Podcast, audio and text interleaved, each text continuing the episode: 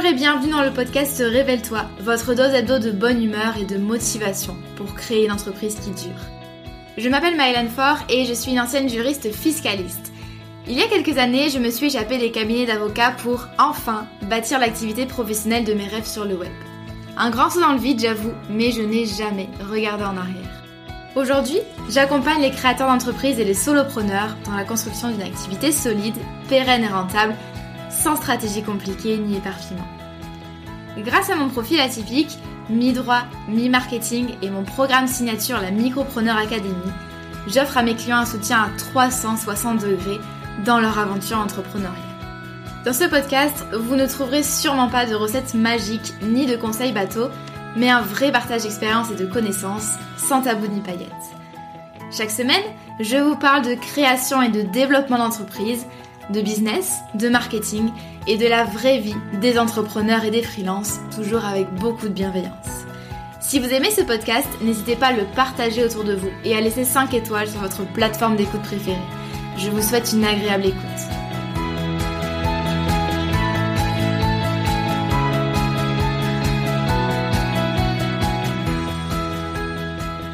Bonjour à toutes et à tous, je suis ravie de vous retrouver aujourd'hui pour un nouvel épisode du podcast Révèle-toi. Et aujourd'hui, on va parler de euh, création d'entreprise avec une question euh, assez euh, pas pas polémique, mais on se pose beaucoup la question et je sais que chaque professionnel a une réponse différente. Donc la question c'est est-ce qu'on a vraiment besoin d'un business plan et d'une étude de marché? Pourquoi je fais cet épisode de podcast? Alors déjà parce que c'est une question que je reçois régulièrement, mais aussi parce que quand j'ai posté euh, une publication Instagram s'agissant euh, de la création d'entreprise et de ce dont on n'avait pas besoin pour se lancer, donc un logo, euh, être au clair à 200%, quitter son CDI, etc il y a quelqu'un qui me disait que bah, son blocage du moment, c'était de créer, enfin de, de réaliser une étude de marché et un business plan. Et je sais que c'est quelque chose qui bloque beaucoup. On bloque en fait sur la forme de ce document. C'est vu comme quelque chose de compliqué, un petit peu austère. Et donc j'avais envie vraiment de démystifier ces deux notions et euh, de vous donner vraiment euh, mon point de vue.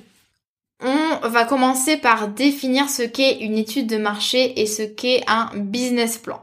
Il faut savoir que ça, c'est des documents qui sont classiquement demandés et par les banques et par les investisseurs pour les entreprises et les sociétés qui ont besoin d'un financement de départ. Déjà, ça c'est une première partie de la réponse. C'est un document qui fait, enfin, ce sont deux documents qui font plusieurs dizaines de pages et qui permettent de euh, d'évoquer des questions euh, stratégiques, commerciales, financières dès le départ de l'activité, donc sans être encore lancé.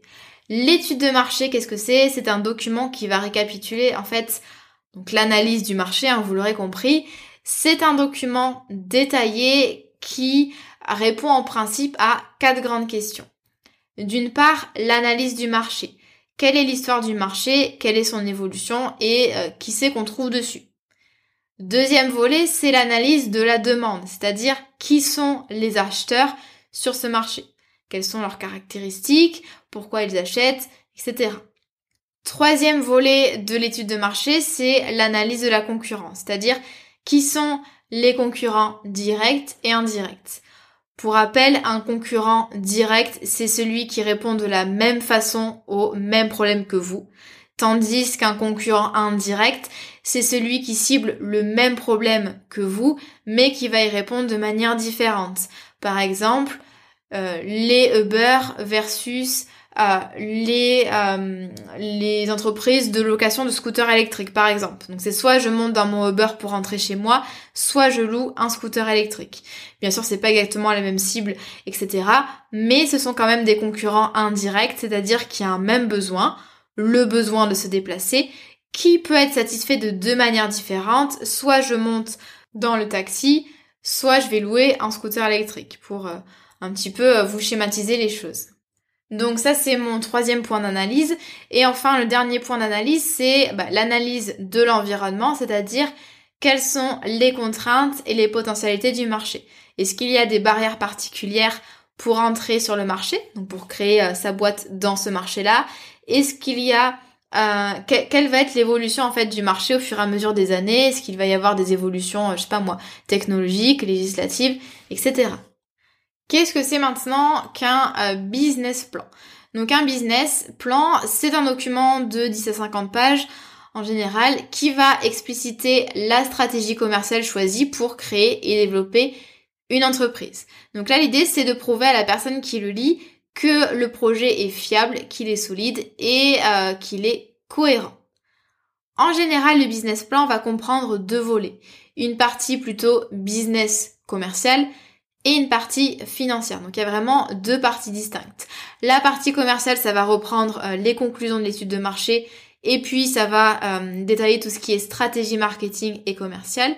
Et de l'autre côté, il y a la partie financière qui va permettre de commenter le prévisionnel, donc le prévisionnel, c'est ce que vous pensez gagner sur les prochaines années et qu'il va et qui va pardon montrer euh, la rentabilité de l'entreprise.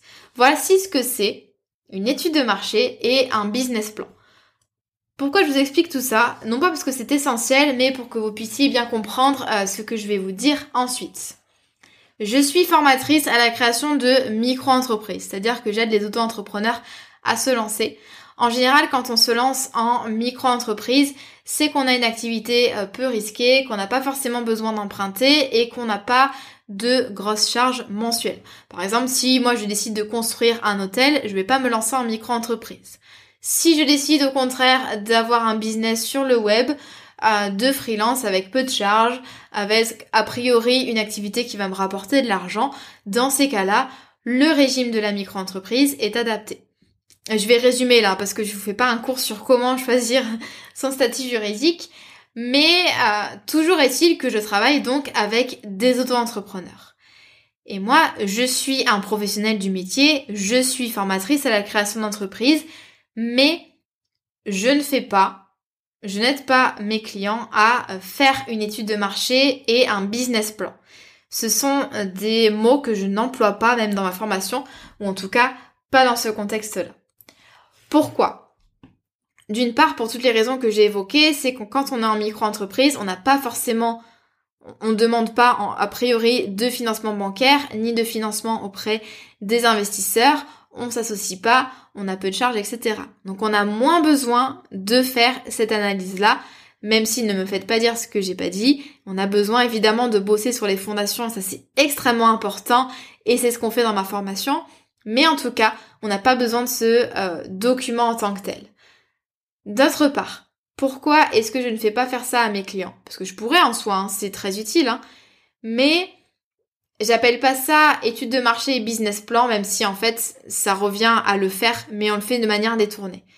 Ce que je veux dire par là, c'est que euh, les notions d'étude de marché et de business plan, ça renvoie à des choses théoriques, figées, complexes le fait de prévoir ses revenus sur trois ans ou d'étudier de A à Z tous les concurrents du marché, c'est pas forcément quelque chose qui est réjouissant et c'est même quelque chose qui est angoissant. Vous n'avez pas besoin de vous prendre la tête avec des documents comme ça si vous débutez en micro-entreprise. Vous n'avez pas besoin. Bien sûr, il y a des cas particuliers, ça j'en ai déjà parlé, si vous avez une activité qui est risquée, blablabla, que vous mettez de l'argent dedans, etc. Mais a priori, si vous m'écoutez, à 99%, je pense que vous êtes dans l'autre cas où vous lancez eh bien, une micro-entreprise avec une activité qui présente pas forcément euh, de spécificité. Vous l'avez donc compris à ce stade de l'épisode, a priori, vous n'avez pas besoin de vous embêter avec ces documents austères et un petit peu rigides que sont le business plan et l'étude de marché. Mais par contre, vous avez quand même du pain sur la planche. Qu'est-ce que vous avez besoin de comprendre, de connaître, d'apprivoiser? Vous avez besoin de connaître votre marché. Je vous demande pas une étude de marché de A à Z. Par contre, je vous demande vraiment, en tout cas, si vous l'acceptez, de d'étudier un minimum le marché à deux niveaux. Le premier niveau, c'est quand vous avez une idée de business. Par exemple, j'aimerais me lancer en tant que décorateur d'intérieur.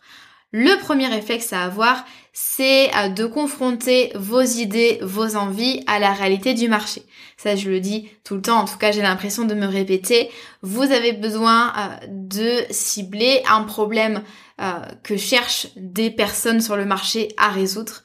Donc un problème qui existe et un problème pour lequel des personnes seraient prêtes à payer. Ça, c'est les deux niveaux de la validation au niveau du marché. Donc, pour, pour reprendre un petit peu ça, quand vous avez une idée de business, vous avez besoin déjà de voir si elle va être viable, réalisable. Dans ces cas-là, vous allez comparer vos envies avec ce qui se passe sur le marché. C'est-à-dire, est-ce que c'est un sujet notamment qui est recherché sur Google? Est-ce que est-ce qu'il y a des interrogations? Est-ce qu'il y a des doutes par rapport à ça? Est-ce que vous voyez qu'il y a des recherches? Est-ce qu'il y a des contenus? Et puis, est-ce qu'il y a déjà des entreprises qui vivent de ce business-là?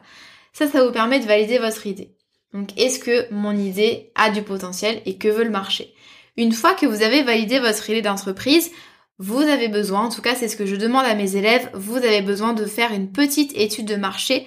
Mais là vraiment, c'est simplement un document Excel, vous allez prendre 4-5 concurrents directs et vous allez regarder un petit peu ce qu'ils font, les offres, la communication, l'ancienneté, les prix, etc. Donc là, on va aller un petit peu plus loin dans l'étude du marché et on va regarder au niveau des concurrents que vous avez, qu'est-ce qu'ils proposent, comment ils le font, etc., etc. Là, l'idée, c'est pas de valider votre idée de business, ça c'est déjà fait, mais l'idée, c'est plutôt d'aller, euh, de vous demander en fait, quelle est la place que vous voulez prendre sur le marché. Et pour savoir ça, pour savoir comment est-ce que vous allez vous positionner, vous avez besoin d'abord de savoir ce que euh, les autres personnes font. L'étude de marché, je sais que c'est quelque chose qui embête mes élèves et, qui leur prend du temps.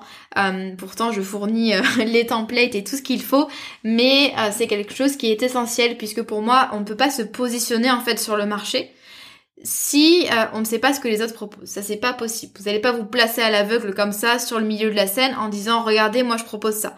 D'abord, vous allez regarder autour de vous un petit peu ce qu'on propose et ensuite vous allez vous dire mais comment est-ce que moi j'ai envie d'apparaître par rapport à ces offres. Donc voici en fait à quoi vous sert l'étude de marché, mais version plutôt, euh, euh, vous allez le faire pas au feeling, mais ça va être beaucoup plus décontracté. Ce qui compte là, c'est pas du tout la forme, mais c'est le fond. C'est de récolter en fait des données sur ce qui se passe sur le marché, est-ce qu'il y a de, de, la demande et qui sont mes 3, 4, 5 concurrents directs principaux en fait. L'étude de marché, euh, c'est vraiment, c'est au tout début de votre projet, ça vous permet vraiment de, euh, poser des bases, mais c'est absolument pas le, l'essentiel du travail à faire. L'essentiel du travail ici, c'est de tester en conditions réelles, de se lancer, de euh, rentrer sur le marché comme ça en créant son site internet, en essayant de regarder un petit peu, enfin de commencer sa communication, d'avoir ses premiers retours, etc., etc. C'est comme ça en fait que vous allez peaufiner au fur et à mesure votre positionnement, que vous allez apprivoiser vos concurrents et ainsi de suite. C'est pas en étant euh, sur Excel avec votre crayon, enfin avec votre clavier, que vous allez réussir à bâtir un business solide. C'est important d'étudier le marché, mais vraiment euh, détachez-vous de ça et essayez d'aller explorer en fait finalement euh, tout ce que l'entrepreneuriat a à vous offrir, mais en conditions réelles. Donc pour résumer, vous n'avez pas besoin de faire une étude de marché, mais vous devez connaître quelques informations en fait sur l'environnement qui vous entoure. Ça c'est extrêmement important. Du côté du business plan, donc le document qui permet de résumer un petit peu votre stratégie commerciale, marketing et euh, tout ce qui est finance, bien sûr ça c'est utile comme document. C'est utile parce que ça vous permet de clarifier votre pensée, de tout de suite voir les zones d'ombre, de gagner du temps et puis euh, de mieux préparer son projet. Mais encore une fois, vous n'avez pas besoin en tant que tel de faire une étude approfondie, de faire vraiment une analyse approfondie euh, dans un document austère de 50 pages. Une fois que vous avez validé euh, votre idée d'entreprise et que vous connaissez un petit peu quels sont vos concurrents, comment ça se passe, ben, l'idée c'est de commencer à réfléchir très très progressivement. Là je parle pas du tout de la fixation des tarifs, hein, mais vraiment de commencer à réfléchir très progressivement à ce que vous avez envie de proposer, comment est-ce que vous avez envie de vous démarquer et ainsi de suite. Le reste va découler au fur et à mesure. Mais vous pouvez pas me donner une cartographie hyper précise de vos offres, de vos tarifs, de votre stratégie commerciale à ce stade, pour moi, euh, c'est pas possible et c'est pas utile. Vous avez besoin de vous lancer et ensuite vous aviserez. Concernant la partie financière du business plan, euh, évidemment, vous ne faites pas un prévisionnel à 3 ans. Euh, c'est pas du tout adapté à la réalité des, des solo entreprises d'aujourd'hui. Vous n'avez pas besoin de faire ça. Par contre, vous avez besoin de calculer très précisément quelles sont vos ressources financières, quels sont vos besoins. Combien est-ce que vous allez avoir de chômage et pendant combien de temps? Combien est-ce que vous avez de côté? Quelles sont les aides auxquelles vous pouvez prétendre? Etc. etc. Comment est-ce que vous pouvez vous organiser pour être sûr d'être serein par rapport à l'argent? Ça c'est important. Mais pas le fait d'envisager votre chiffre d'affaires dans trois ans. C'est impossible.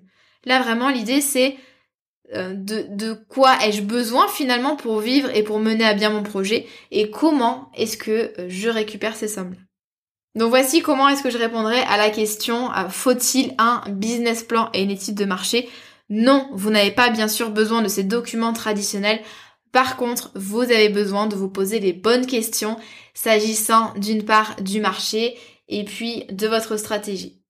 Et euh, pour aller un peu plus loin, réfléchir à ces questions-là là, que je vous ai énumérées, c'est euh, vraiment idéal, c'est vraiment important mais c'est même pas obligatoire. Il y a plein de personnes qui se lancent sans réfléchir à ça et elles avisent au fur et à mesure. Et c'est ok. Faites au feeling si vous avez envie de faire au feeling. Dans tous les cas, vous pourrez affiner au fur et à mesure. Peut-être que vous allez perdre quelques mois, mais ça vous permettra euh, d'y aller à tâtons en, euh, en agissant finalement plutôt qu'en essayant de, de bâtir de A à Z un business sur papier. Un dernier rappel, bien sûr, plus le projet est risqué ou incertain et plus c'est nécessaire de prévoir le maximum de choses. Inversement, moins votre activité est risquée et vous savez que vous allez avoir des clients, que vous allez réussir à trouver votre place, etc. Parce que par exemple, il y a plein de professionnels déjà sur ce marché-là et que ça marche. Je pense par exemple euh, aux réseaux sociaux, à la rédaction web, graphisme, etc. Toutes ces prestations-là, le coaching aussi, c'est des domaines porteurs pour la plupart. Il y a de la demande, ce sont des métiers euh, traditionnels hein, qui, qui ont de la demande euh, chaque mois, chaque jour, chaque semaine. Donc moins vous aurez besoin de faire tous vos calculs, etc. Donc ça c'est vraiment à vous de voir. Et comme je le dis souvent à mes élèves, arrêtez-vous quand vous pensez être au clair. Vous n'avez pas besoin d'aller au fond des choses si vous pensez déjà être suffisamment clair sur ce que vous voulez proposer, euh, qu'est-ce que votre marché finalement a à vous offrir, quelles sont ses caractéristiques principales, etc. Si vous avez apprécié ce podcast, n'hésitez pas à me faire un petit retour sur Instagram.